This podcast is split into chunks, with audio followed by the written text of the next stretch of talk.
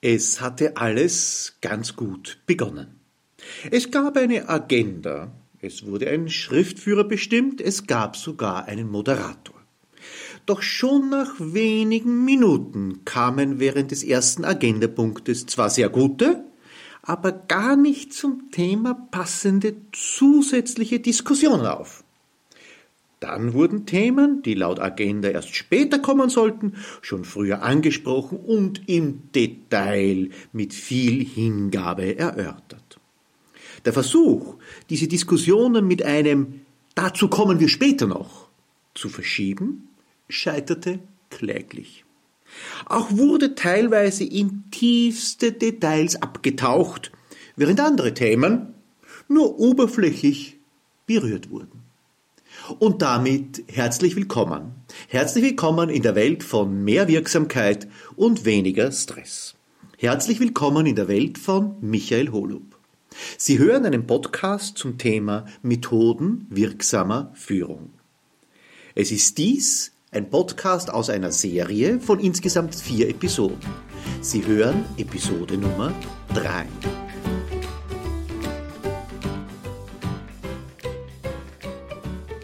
Wir beschäftigen uns heute mit den Methoden wirksamer Führung. Und die Methoden sind ja so etwas wie die Werkzeugkiste des Managers. Und die erste Methode, Sie haben es unschwer bereits in der Einleitung und Anmoderation gehört, ist das Meeting oder vielmehr die Meetingkultur oder Meetingunkultur. Meetings sind wichtig. Meetings sind Bestandteil von Management und sie finden sowohl in persönlichen Meetings, also im berühmten Meetingraum, im Besprechungsraum statt, als auch virtuell, also digital.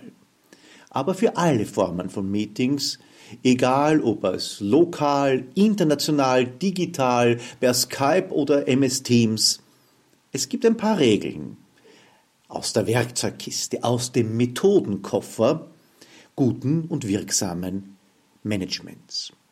Das Erste bei einem Meeting ist zu prüfen, und das fällt gerade bei regelmäßigen Meetings so schwer. Besteht überhaupt eine Notwendigkeit, das Meeting in dieser Art und Weise abzuwickeln? Also nehmen wir ein klassisches Beispiel. Es ist eben üblich, ein Verkaufsleiter-Meeting alle drei Monate in der Firmenzentrale zu veranstalten. Das ist wahrscheinlich auch gut so. Aber vielleicht ist es eine Überlegung wert, um zu sagen, jedes zweite Mal machen wir das Meeting begrenzt auf 90 Minuten und wir machen es online. Damit ersparen wir Reisezeit und vielleicht auch sehr viel Leerlauf in einem ganztägigen Meeting. Also Notwendigkeit prüfen ist einmal ganz wichtig. Die zweite Prüfung, die stattfinden sollte, ist der Teilnehmerkreis. Man hat ja oft die Tendenz, in der Meeting-Unkultur den Teilnehmerkreis möglichst groß zu gestalten, um die Bedeutung des eigenen Meetings zu heben. Das sollte nicht Gültigkeit haben.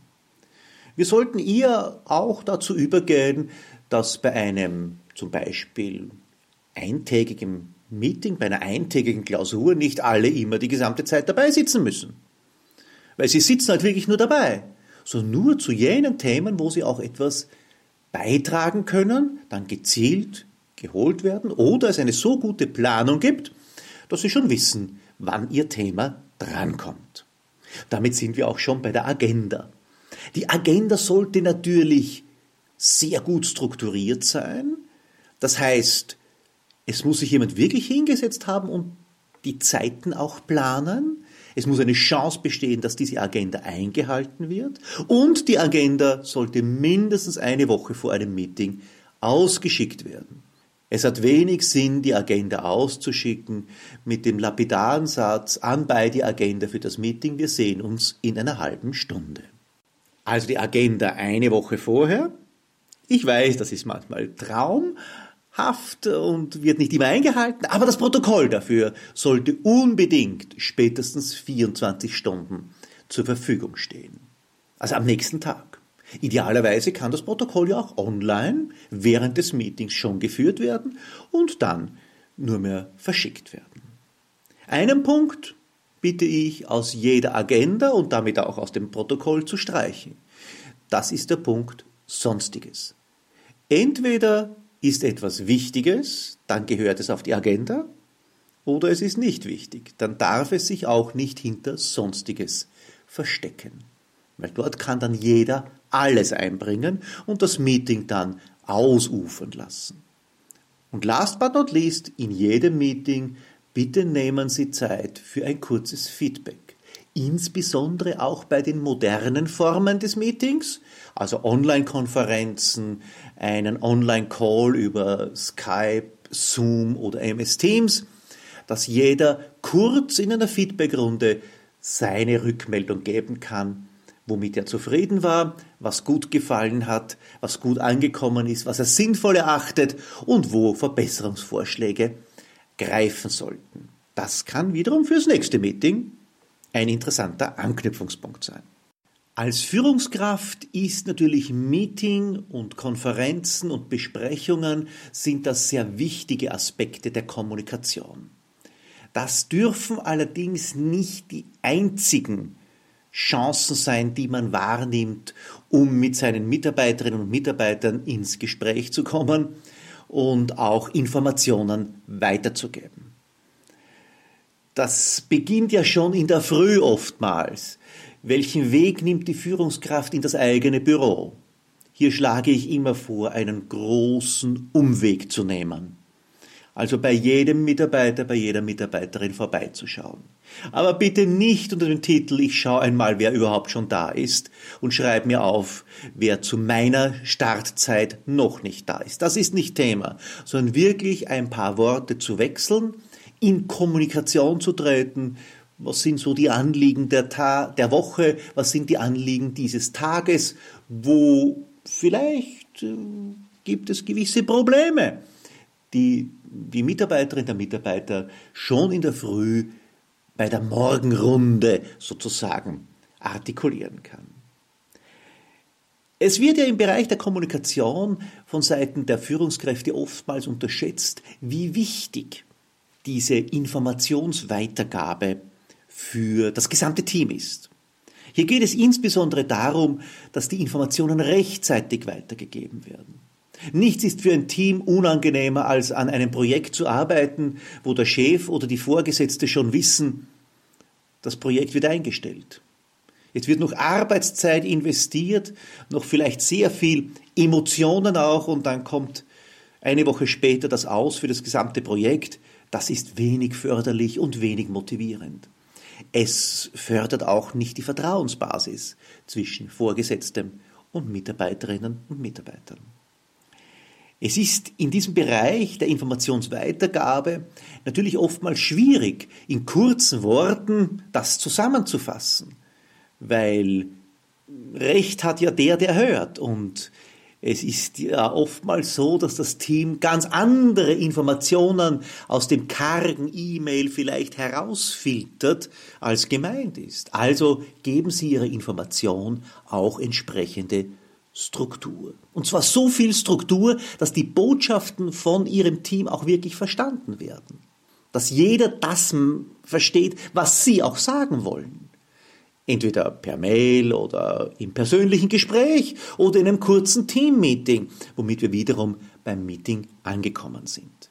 Kommunikation ist ein permanenter Prozess und wie Watzlawick schon sagte, wir können nicht nicht kommunizieren. Auch die Verweigerung der Kommunikation ist, so kann man es sagen, eine klare Ansage. Und nur durch Kommunikation werden Sie auch ein Gefühl dafür bekommen, wie schaut es mit dem Arbeitsanfall in Ihrem Team aus. Also haben Sie überhaupt die Teamstruktur richtig aufgestellt, dass jeder in seinem Arbeitsumfeld ausreichend vielleicht auch herausfordernd, aber nicht zu viel an Arbeit zu bewältigen hat. Weil es gibt halt im Jobdesign, und das ist eine der weiteren Methoden äh, wirksamer Führung, im Jobdesign die Herausforderung, dass der Job passen muss. Also zu kleine Jobs sind unbefriedigend für Mitarbeiterinnen und Mitarbeiter, fordern diese nicht heraus und führen oftmals zu Langeweile und zum Verlassen des Unternehmens. Zu große Jobs müssen vielleicht aufgeteilt werden. Das heißt, wenn eine Kraft das nicht bewältigen kann und es auch unmöglich ist und nur zur Überforderung führt, dann muss ich hier eingreifen. Sehr beliebt sind ja auch sogenannte Multipersonenjobs, wo man die Aufgabe und die Verantwortung auf mehrere Mitarbeiter verteilt. Ganz ehrlich, das kann nicht funktionieren. Wenn ich mehreren Menschen die Verantwortung gebe, dann wird niemand die Verantwortung tragen. Also ist es vielleicht besser, solche Jobs in ein Projektteam zu packen und einen Projektverantwortlichen hier wiederum zu benennen. Ja, und dann gibt es den berühmten Kümmererjob. Das heißt, irgendwo in der Abteilung gibt es immer jemanden, der von allem ein bisschen macht, aber nichts so richtig macht.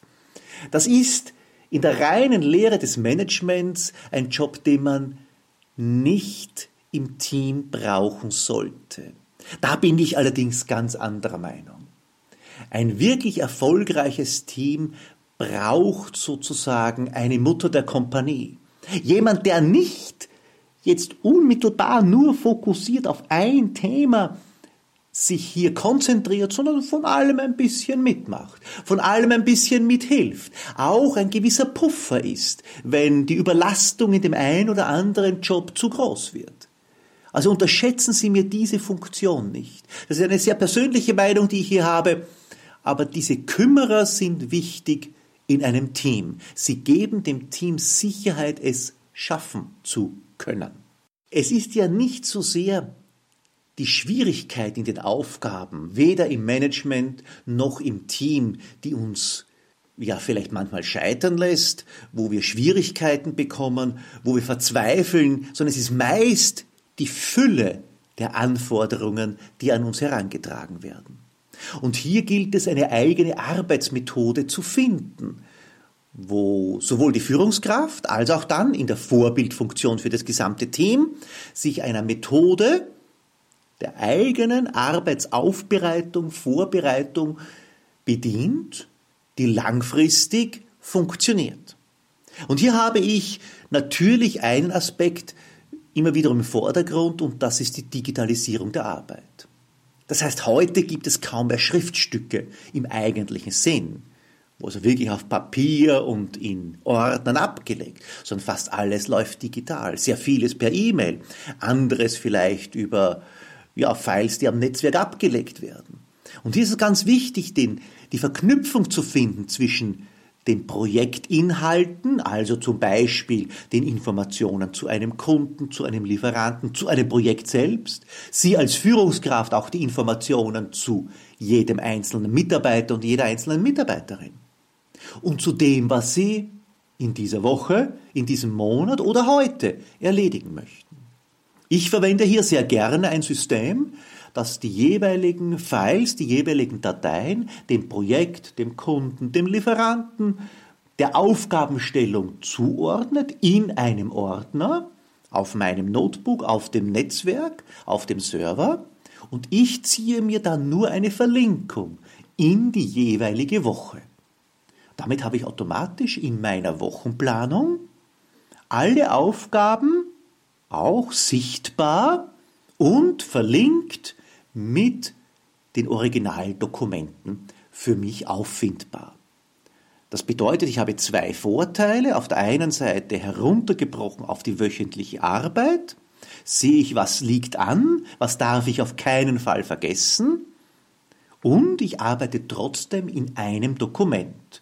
Das heißt, wenn ich hier ein Angebot erstellen muss für einen Kunden, so habe ich mir das leere Dokument im Kundenordner angelegt und verknüpfe es dann für die Wochenplanung mit meinem Ordner, der sich mit der Kalenderwoche beschäftigt.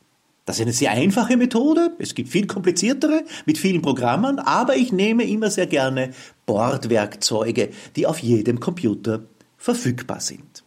Somit habe ich die Schwerpunkte für jede Woche definiert. Ja, und 52 Wochen ergeben dann meinen Jahresplan. Und dieser Jahresplan ist natürlich auch immer mit regelmäßig zu erstellenden Forecasts verbunden. Das heißt, ich möchte ja, und jeder Manager will das ja wissen, im ersten Quartal schon eine Idee haben, wie geht das gesamte Jahr aus. Im zweiten Quartal sollte diese Idee vom Ergebnis des Jahres schon ein bisschen nachgeschärft sein und so weiter. Aus der Budgetplanung heraus muss ich mir damit sind wir bei einem weiteren Punkt der methodenwirksamer Führung, muss ich mir ein Forecasting-System erstellen, das mir hilft, das Jahr und darüber hinaus die Zukunft ein bisschen abzubilden. Das nennt man dann einen teilrollierenden Forecast. Das klingt kompliziert, ist es aber überhaupt nicht. Ich beginne mit der Budgetplanung für das gesamte Jahr. Nach dem ersten Quartal setze ich mich hin und mache meinen Forecast, Q2 sozusagen, bis zum Jahresende. Ich plane also durch, wie könnte es die nächsten drei Quartale weitergehen. Und dann beginnt im rollierenden Forecast die entscheidende Phase. Ab Mitte des Jahres plane ich dann nicht nur bis Jahresende, also nicht nur Q3 und 4, sondern ich plane dann auch schon das erste Quartal des Folgejahres. Weil, ganz ehrlich, die Wirtschaft macht keinen Unterschied zwischen Dezember und Jänner. Und wenn ich dann im dritten Quartal schon die Abschlussarbeiten gemacht habe, plane ich nicht nur das vierte Quartal, wie das leider sehr oft gemacht wird, und freue mich darüber, sondern ich plane gleich weiter, bis hinein, zumindest bis zum Halbjahr des nächsten Jahres, idealerweise bis zum dritten Quartal des nächsten Jahres. Natürlich, je weiter wir in die Zukunft blicken, desto unschärfer wird dieser Planungsansatz. Aber ich bekomme eine Idee von der Zukunft. Und das ist in Zeiten wie diesen wichtiger denn je. Nur weil wir nicht sicher sein könnten, sollten wir die Planung nicht einstellen, sondern im Gegenteil mit mehreren Optionen vielleicht sogar etwas nachschärfen. Eine wertschätzende Leistungsbeurteilung ist eines der höchsten Güter, die eine Führungskraft den Mitarbeiterinnen und Mitarbeitern geben kann. Weil es setzt nämlich voraus, dass sich die Führungskraft mit dem Mitarbeiter, mit der Mitarbeiterin auseinandergesetzt hat. Sich also irgendwann einmal ein weißes Blatt Papier genommen hat und aufgeschrieben hat, was möchte ich in meinem Leistungsbeurteilungsgespräch mit meiner Mitarbeiterin, meinem Mitarbeiter besprechen. Und das ist das Wertvollste, was eine Führungskraft machen kann. Sich Zeit zu nehmen, intensiv darüber nachzudenken und zu einem Ergebnis zu kommen. Dieses Ergebnis sollte natürlich dann trotzdem strukturiert werden, damit man im Laufe des Leistungsbeurteilungsgesprächs einen roten Faden hat. Wie schaut nunmehr dieser rote Faden aus? Nun, der Einstieg ist klar, das braucht man nicht zu planen, so hoffe ich zumindest. Das ist der Smalltalk. Der ist allerdings nicht unwichtig. Smalltalk wie immer in unserer Welt, bei uns Menschen, legt eine gute Grundlage. Oder eben auch nicht. Mit dem Smalltalk wird sozusagen die Richtung, die Tendenz des Gespräches bereits ein ganz klein wenig vorweggenommen. Und dann, ja, dann kommen wir in die Feedbackrunde. Das heißt, hier wird schon das erste Mal das, was Sie auf dem weißen Blatt Papier zusammengefasst haben, Ihrer Mitarbeiterin, Ihrem Mitarbeiter einmal mitgeteilt.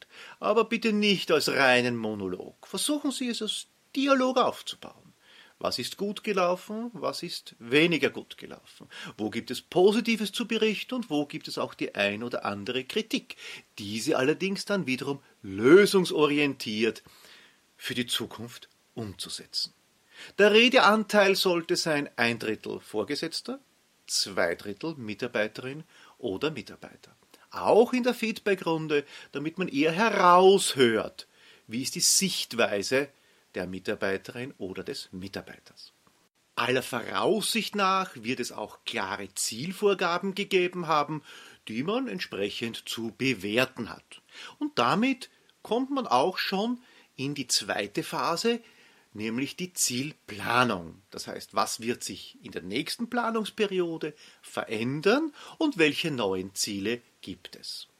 Dort ist das Wichtigste wiederum hineinhören bei Ihrem Mitarbeiter, bei Ihrer Mitarbeiterin, wie ist die Sichtweise? Wird das Ziel akzeptiert, weil man sich nichts sagen traut? Oder wird das Ziel akzeptiert, wenn man sagt, das ist auch mein Ziel? Also, also Ihr Mitarbeiter, Ihre Mitarbeiterin nimmt das Ziel als das eigene Ziel wahr und wird dann auch in der Umsetzung entsprechend besser sein.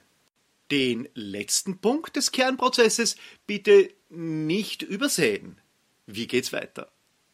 Das heißt, die Entwicklung. Wohin entwickelt sich Ihr Mitarbeiter, Ihre Mitarbeiterin? Welche Schulungen, welche Trainings, welches Coaching vielleicht sogar ist notwendig? Wo sehen Sie als Führungskraft Ihren Mitarbeiter, Ihre Mitarbeiterin in drei bis fünf Jahren? Wo sieht er oder sie sich selbst? Was sind die persönlichen Ziele innerhalb des Unternehmens? In welche Richtung soll es gehen? Das waren die drei Kernpunkte mit der Einleitung, dem Smalltalk und dann natürlich einem entsprechenden Abschluss, wo man gerne in diesem Abschluss nochmal ja, die Key Findings, also die, die Eckpunkte des Gespräches zusammenfassen kann. Das Ganze sollte auch in einer schriftlichen Form, in Stichworten zumindest, äh, dem Mitarbeiter, der Mitarbeiterin überantwortet werden und ist ja dann gleichzeitig die Basis fürs nächste Jahr, wenn wir uns wieder zusammensetzen. Vielleicht aber auch, und das würde ich natürlich empfehlen, für das Halbjahresgespräch, wo Sie ein solches Leistungsbeurteilungsgespräch vielleicht noch sinnvoller einsetzen können. Weil es ist noch ein halbes Jahr in der Planungsphase. Das heißt, sollte etwas nicht so gelaufen sein, wie Sie beide sich das vorstellen, dann ist noch immer ein halbes Jahr Zeit, um hier korrigierend Richtung Zielerreichung tätig zu sein. Es gibt natürlich auch noch eine Betrachtung äh, des äh, Leistungsgesprächs, was kann schieflaufen. Und im Wesentlichen gibt es zwei Gründe, warum etwas schieflaufen kann. Das eine ist zu wenig Zeit. Das ist überhaupt der hauptsächliche Grund, warum solche Leistungsbeurteilungen oftmals nicht gern gesehen werden, auch aus der Sicht des Teams. Wenn sich der Chef oder die Chefin zu wenig Zeit nimmt, insbesondere in der Vorbereitung, aber auch im Gespräch selbst. Also bitte, wenn Sie einen Timeslot von einer halben Stunde haben und anschließend sofort eine Telefonkonferenz, dann machen Sie das Gespräch besser nicht oder besser zu einem anderen Zeitpunkt wo Sie vielleicht einen Timeslot ausgeschrieben haben von einer Stunde und danach noch eine halbe Stunde Pufferzeit haben. Vielleicht brauchen Sie trotzdem nur eine Dreiviertelstunde, aber das in ganz entspannter Atmosphäre. Also Zeit ist ein wesentlicher Faktor. Der zweite wesentliche Faktor auf Seiten der Führungskraft ist immer die Konfliktscheue eigentlich. Führungskräfte sind nicht gewillt, in den Konflikt einzutreten. Dabei ist der Konflikt positiv und wertschätzend ausgetragen, jener Reibebaum, aufgrund dessen man dann beginnt, immer besser zu werden.